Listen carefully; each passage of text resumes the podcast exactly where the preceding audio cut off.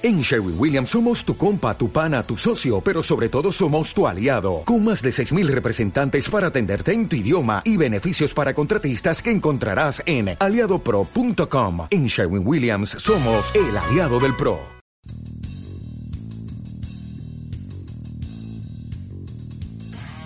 Aquí Juan Picarrizo. Y Juan y Albertengo. Y esto es La vida es fea.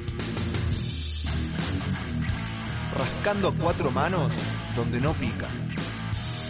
Llevando la pregunta por el por qué hasta el insoportable. Pa, qué sé yo, un podcast de filosofía y humor. Capítulo 1. El sentido de la vida. El tema que nos convoca hoy es un tema que ha desvelado al mismísimo Platón. Así que la verdad que no sé cómo mierda vamos a hacer para encararlo. ¿Qué opinas vos, Juanpi? ¿Se te ocurre alguna forma de introducirnos, de abordar este tema que es el sentido de la vida? Para pensar esto, me parece clave eh, una idea de Camus, de Albert Camus, en el mito de Sísifo, que dice que el único problema filosófico verdaderamente es el suicidio. Juzgar si la vida vale la pena o no ser vivida ese es el tema principal de la filosofía. La pregunta concreta que me parece que tiene uso en la práctica es ¿por qué no te suicidas? Y creo que esa respuesta responde por el sentido de la vida. Digamos, los motivos por los cuales vos no te suicidas son, o al menos en parte, los motivos por los cuales vivís. Está bueno, me gusta esa forma de pensarlo, pero entonces uno podría llegar a pensar que si en última instancia no es capaz de, encontrar ningún motivo por el cual seguir viviendo, uno necesariamente recae en el, suicidio? No, no necesariamente porque uno puede ignorar aspectos, puede, no sé, puede estar muy ocupado con otra cosa. Me parece que no es algo así, como que no funciona exactamente, así como digo. Me resulta una herramienta interesante para pensar el problema del sentido de la vida. Porque rápidamente las cuestiones que uno responda al por qué no se suicida dan un indicio importante. Por ejemplo, no sé, porque no quiero lastimar a las personas cercanas mías. Bueno, un motivo, no es la respuesta. Porque quiero disfrutar el tiempo que me queda. Bueno, porque quiero ser feliz. Porque quiero hacer X proyecto. Porque quiero recibirme. Porque quiero salir de fiesta. No sé, cualquier cosa de esas van a dar una maqueta de tu respuesta por el sentido de la vida. Sí, de una. Yo también lo que estaba pensando es en la pregunta existencialista, que de alguna forma pone en crisis esto del sentido de la vida porque plantea que somos insignificantes. Si la ponemos un poco en contexto, digamos, somos un puntito en el universo, una nada dentro de una inmensidad. No sé, bueno, los datos que ya conocerán todos y si no lo pueden ver en casi cualquier lugar. Pero ante esa nada, digamos, ¿qué sentido tiene vivir? El tema es que me da la impresión de que lleva todo tipo de sentido o importancia a algo trascendental.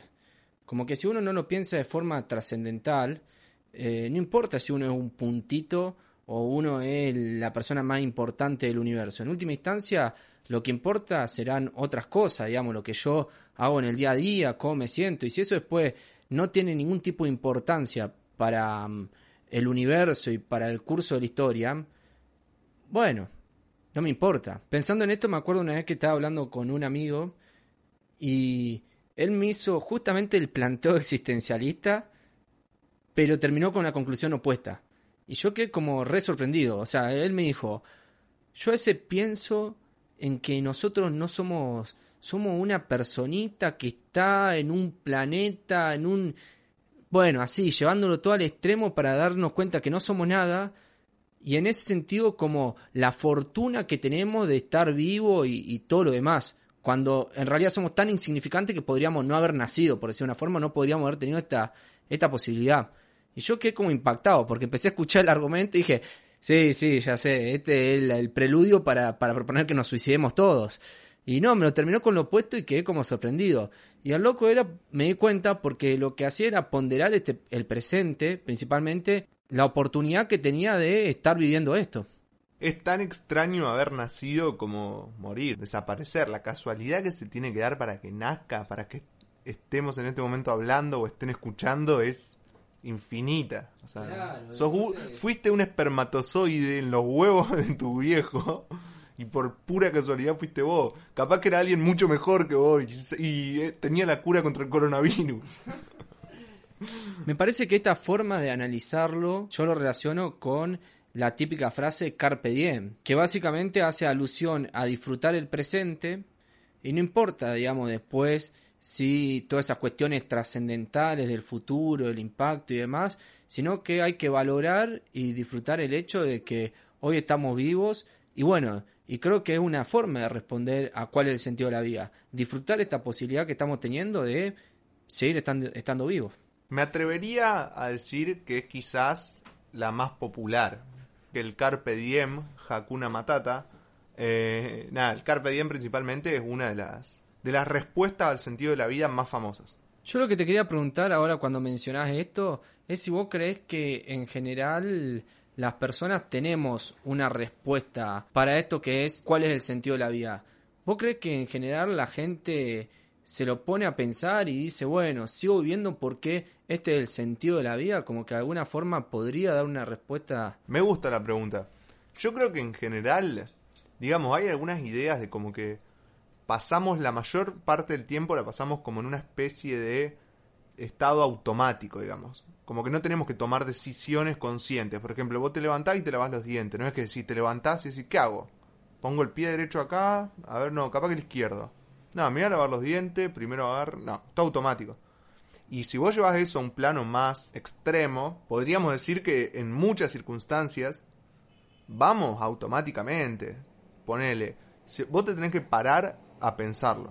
Entonces, como no tenés una respuesta armada, qué sé yo, terminás la secundaria y tenés que estudiar o trabajar, ya está, o sea, no, no me importa que hay otras opciones. Vos podés ser un artesano, podés irte a viajar, no sé, hacer lo que quieras, pero no, estudiar o trabajás y haces una. Es que lo que yo estoy pensando es que capaz se puede plantear que siempre vivimos en algún u otro nivel más o menos automáticamente. Porque, digamos, ahí lo que voy a decir de, de mm, lavarse los dientes, eh, bueno, ahí no requiere ningún tipo de pensamiento.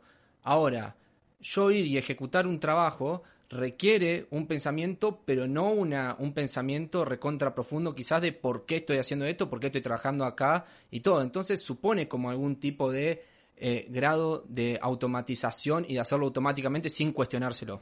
Es que pasa que vos tenés un eh, tenés bastantes puntos en donde tenés que pensar. Por, ej- por ejemplo, esto del trabajo es, lo- o sea, yo estoy me estoy refiriendo a todas esas cosas. El lavarte los dientes, en algún momento tuviste que aprender. Ahora lo hace automático, no es que no te requiere pensamiento, te requiere pensamiento.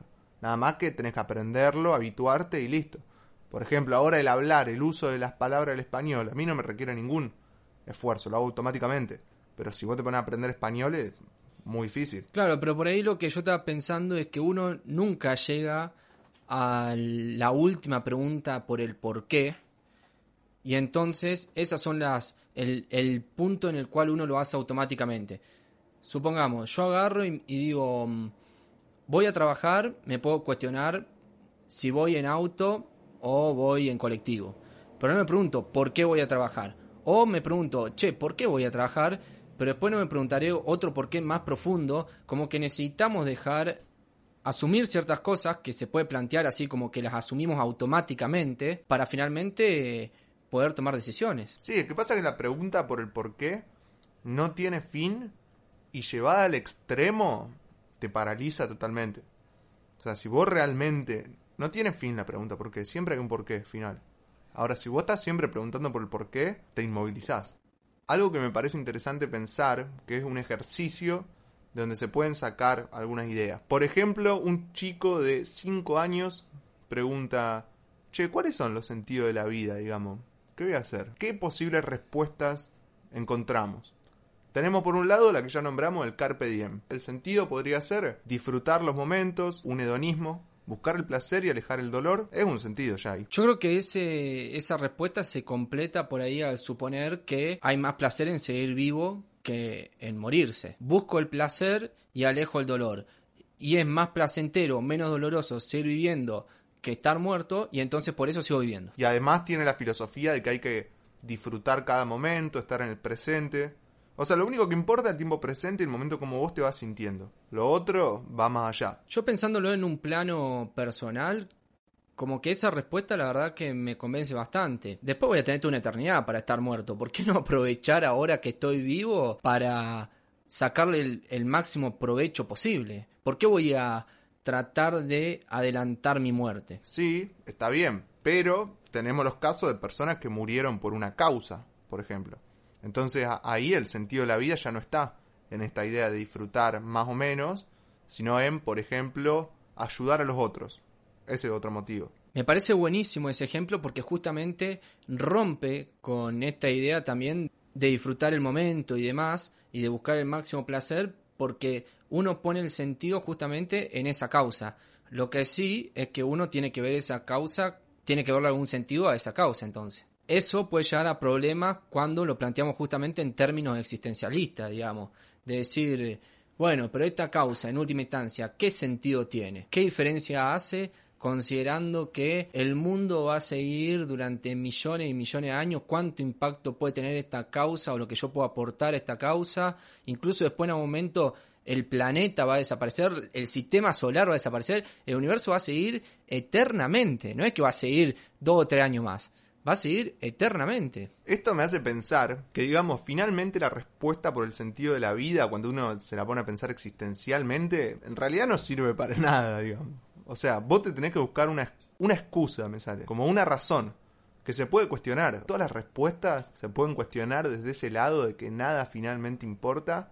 Esto asumiéndonos ateos, ¿no? Eh, me parece como que vos tenés que agarrar de algo, digamos. Alguien que se agarra de las luchas sociales, por ejemplo, y su vida pasa por ahí. Vos la cuestionás, pero para esa persona es lo más importante. Puede ser el arte, puede ser algún proyecto, una familia. Yo creo que el problema por ahí del planteo existencialista es quitarle total importancia al presente, más o menos extenso, digamos, porque si yo digo, muero por esta causa, y esta causa de acá a 100.000 años no va a importar un carajo, pero de acá a 100 años capaz que sí, y, en, y ahí es donde cobra sentido, porque de acá, en estos 100 años, no va a ser lo mismo que yo haya muerto por esta causa o no. Después sí, pero esos 100 años tienen valor. Sí, tiene valor en personas concretas que están sufriendo o dejan de sufrir con respecto a ciertas acciones. Lo que me hizo pensar un poco el ejemplo del niño que vos ponías es cuál será el sentido que le encuentran los niños a la vida, se lo cuestionarán o no, si habrá algún momento en el cual uno se lo cuestiona y después se lo deja de cuestionar. A mí me divierte a veces pensar que en realidad los niños justamente son así como lo estamos planteando, como totalmente incomprendidos, pero no es que tienen son inferiores a nosotros. Y en ese sentido que capaz los niños tienen una respuesta genial para el sentido de la vida y que nosotros no la podemos entender. Quizás el niño también de alguna forma se ve condicionado porque lo obligamos a insertarse en esta forma de razonamiento y es ahí donde pierde sus ideas originarias, donde todos en última instancia acabamos perdiendo esas ideas para adoptar estas ideas de adulto. Otra cuestión que se podría plantear acerca de el sentido de la vida es si vale la pena la pregunta. Yo creo que se puede vivir tranquilamente sin preguntárselo, pero sí me parece importante tener una noción. No me parece que tenga una respuesta última. Tu sentido de la vida hoy puede ser totalmente distinto al de, de acá 5 años, 10 años. Pero es como una como una especie de cimiento donde uno se para para continuar la vida. Claro, pero yo por ahí lo pensaba llevándolo de vuelta hacia los casos extremos de que en última instancia uno nunca va a llegar a una respuesta final. Entonces, alguien podría plantear, como con un montón de cuestiones filosóficas, ¿para qué no lo preguntamos? Si encima justamente nosotros estamos diciendo que no hay una última respuesta. A mí me da la impresión, ¿sabes qué? De que quizá no lo preguntamos porque nos gusta. Nos gusta cuestionarnos esas cosas. Quizá no sirve de nada, quizá es inútil, quizás, no sé, pero nos gusta preguntarnos esas cosas, no hay algún tipo de satisfacción. Sí, también ahí hay una cuestión con respecto a la utilidad. O sea, ¿es útil para qué? No, y también el tema de que todo lo que hacemos tiene que tener una utilidad. Claro, esa idea se cuestiona. Por ejemplo, cu cuestionarse el amor, la felicidad. No necesariamente tiene que ser útil. Uno puede no cuestionarse y, no sé, pasarla mejor, por ejemplo. O sea, es más útil no cuestionarte algo. Pero igual hay algo que molesta. ¿Qué pasa? Que estas preguntas son ineludibles. Ese es otro problema. Que yo creo que llega un punto en la vida de todas las personas que dicen como, ¿qué estoy haciendo? ¿Qué es esto? O algo parecido. El tema es si es una elección de uno cuestionárselo o no, porque acá parece que lo estamos planteando en términos de que uno elige o no elige cuestionárselo.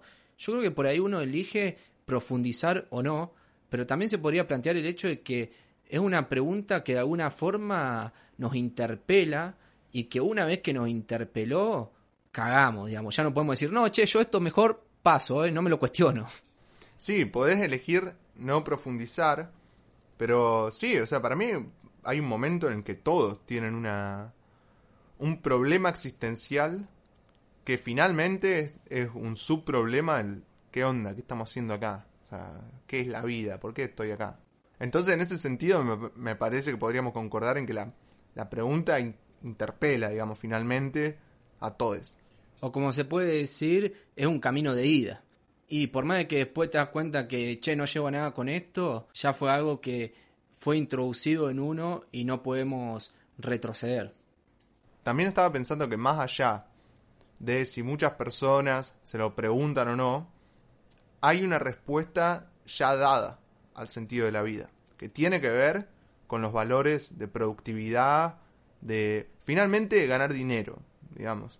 Tenemos como una idea, suponiendo el ejemplo, cuando alguien termina el colegio, le dicen estudiás o trabajás. Ahí se está dando una respuesta a un sentido de la vida, más allá de cuestionamientos. Claro, como que ya de por sí muchas veces la pregunta por el sentido de la vida puede ser eludida por lo que se nos transmite desde afuera. Más que eludida diría eh, respondida. Porque, no sé, por ejemplo, tener una familia, eh, estudiar, trabajar, tener tu casa, ciertos mandatos así que, que se me ocurren, dan un sentido a tu vida, aún incluso aunque vos no te lo hayas cuestionado. Lo otro que estaba pensando era recordando un poco el planteo de Wittgenstein, que básicamente él decía que todos estos problemas que no le podemos dar una respuesta, en realidad son pseudo problemas generados por un mal uso del lenguaje.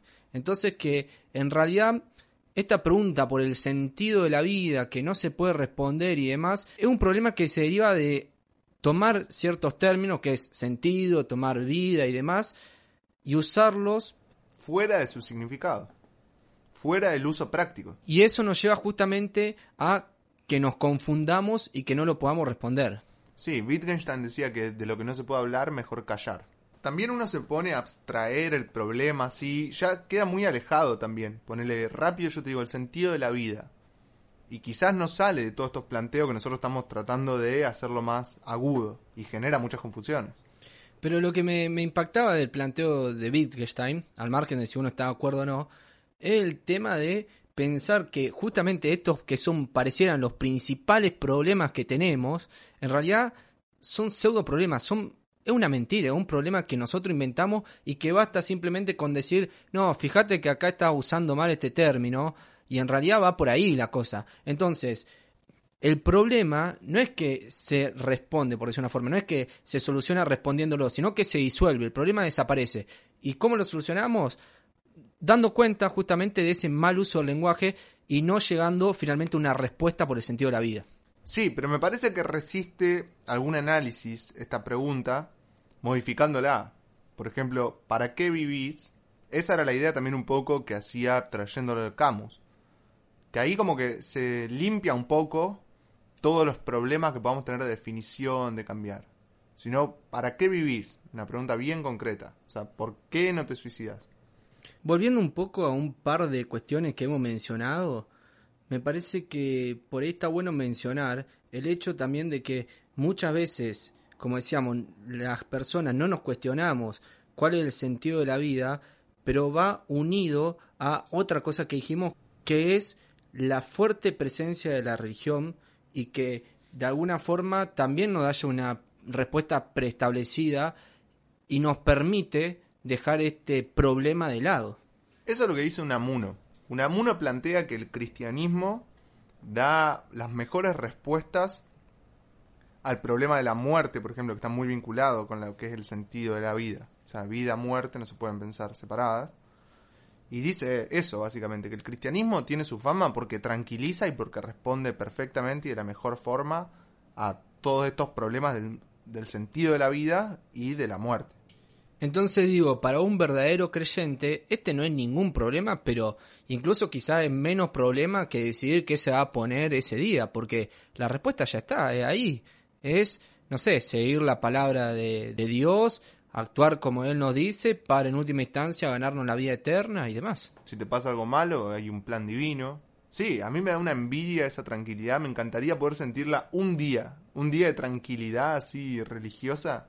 Esa es otra de las respuestas por el sentido de la vida. Dios, por algo hizo las cosas, por algo todo. Entonces, de esa forma, como que el planteo existencialista de vuelta se puede plantear que requiere dos cosas.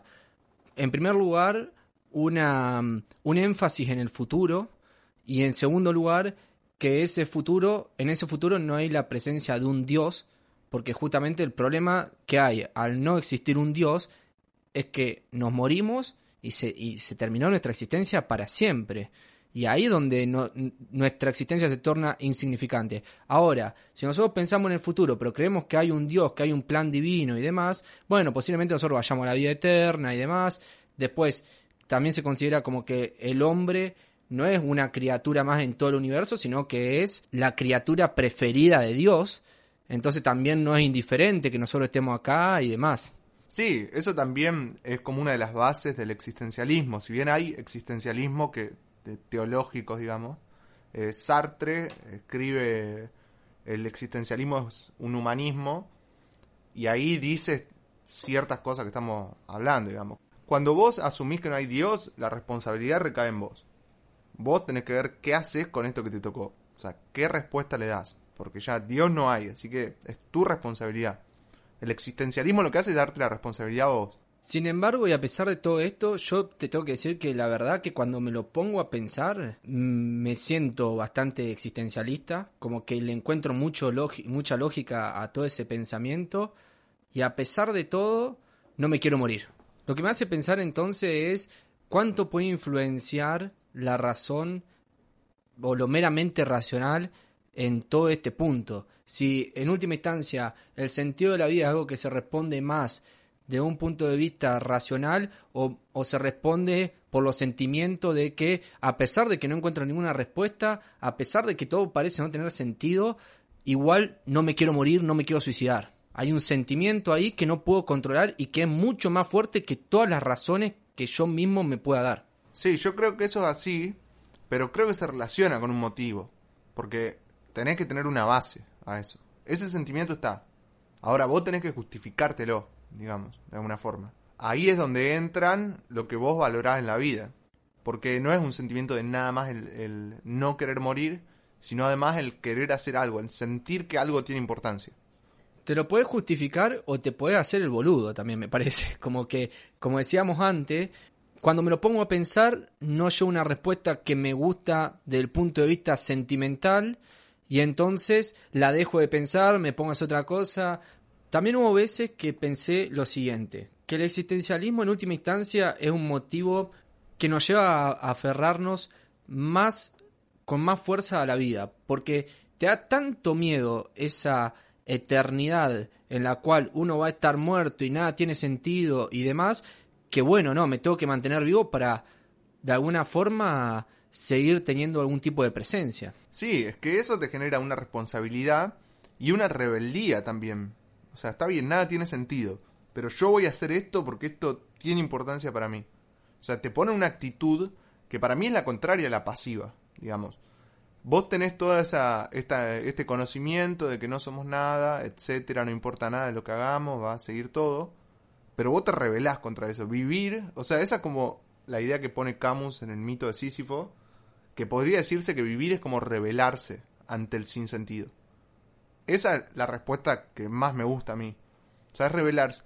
No tiene sentido, por ejemplo, hacer eh, un buen programa de filosofía, pero igual lo, lo, quiero hacer, digamos. ¿Para qué, lo, ¿Para qué te va a poner a hacerlo bien al programa? Si total nada tiene sentido.